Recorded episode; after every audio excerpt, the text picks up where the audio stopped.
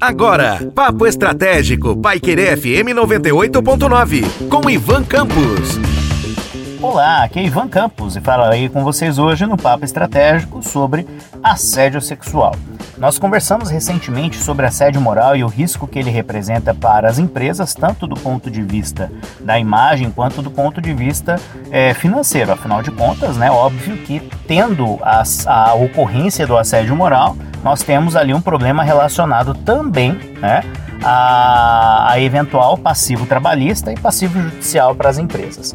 Mas e o assédio sexual? O assédio sexual, a importunação sexual é tão grave quanto. Afinal de contas, além de estar previsto né, como crime, a questão relacionada ao assédio sexual ela acaba gerando um problema relacionado também a eventual passivo trabalhista, passivo judicial, né, para as empresas, por conta justamente também de honorários advocatícios e etc.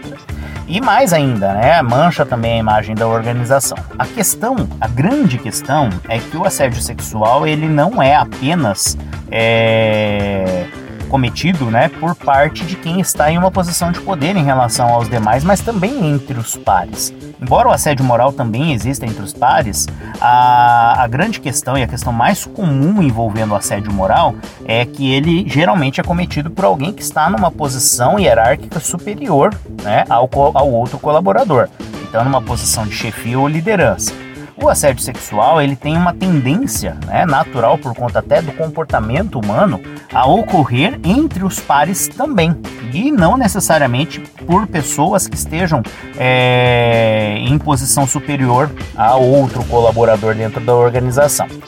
Então, assim, a empresa precisa trabalhar a questão da cultura organizacional e da conscientização relacionada a este comportamento equivocado dentro da empresa e mais, precisa também trabalhar a questão relacionada à prevenção. Então, são dois aspectos de responsabilidade da empresa nesse sentido.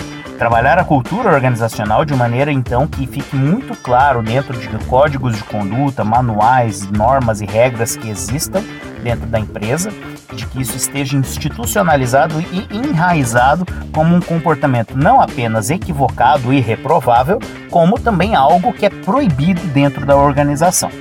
E aí, obviamente, né, trabalhar a questão da prevenção com campanhas que sejam, no caso, é, campanhas que facilitem não só a compreensão para novos colaboradores, mas reforcem então a posição da empresa em relação a este comportamento que é equivocado, que é reprovável e que não deve existir dentro de qualquer tipo de empresa.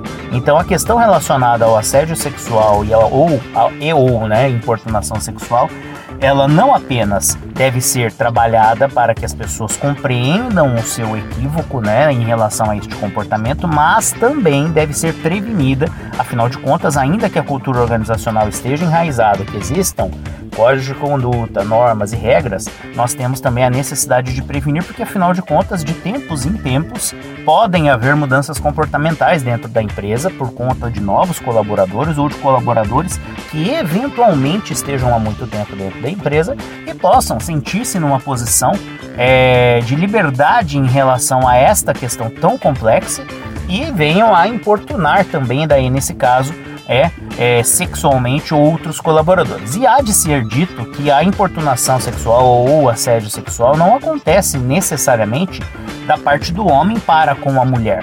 Existem casos, e existe inclusive dentro do meio legal, jurisprudência relacionada não só no Brasil, mas em vários lugares do mundo, é, que envolve né, o assédio sexual de mulheres para com homens. E isso daí, embora seja. Uh, um, estatisticamente né, um comportamento com menor incidência, isso partindo da premissa legal, também existe. Então assim, a gente precisa ficar atento, né, enquanto gestores, enquanto proprietários de empresas, enquanto gerentes, com relação a essa situação.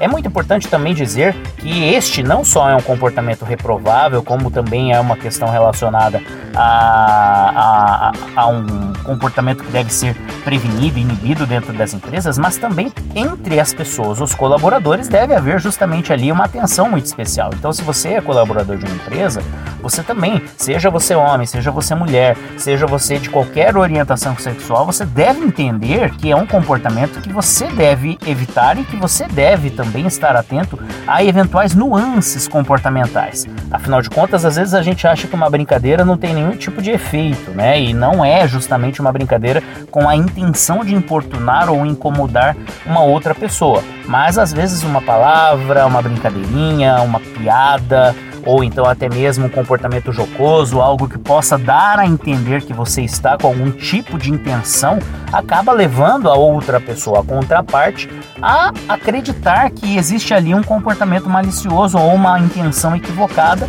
que na verdade às vezes não necessariamente é real.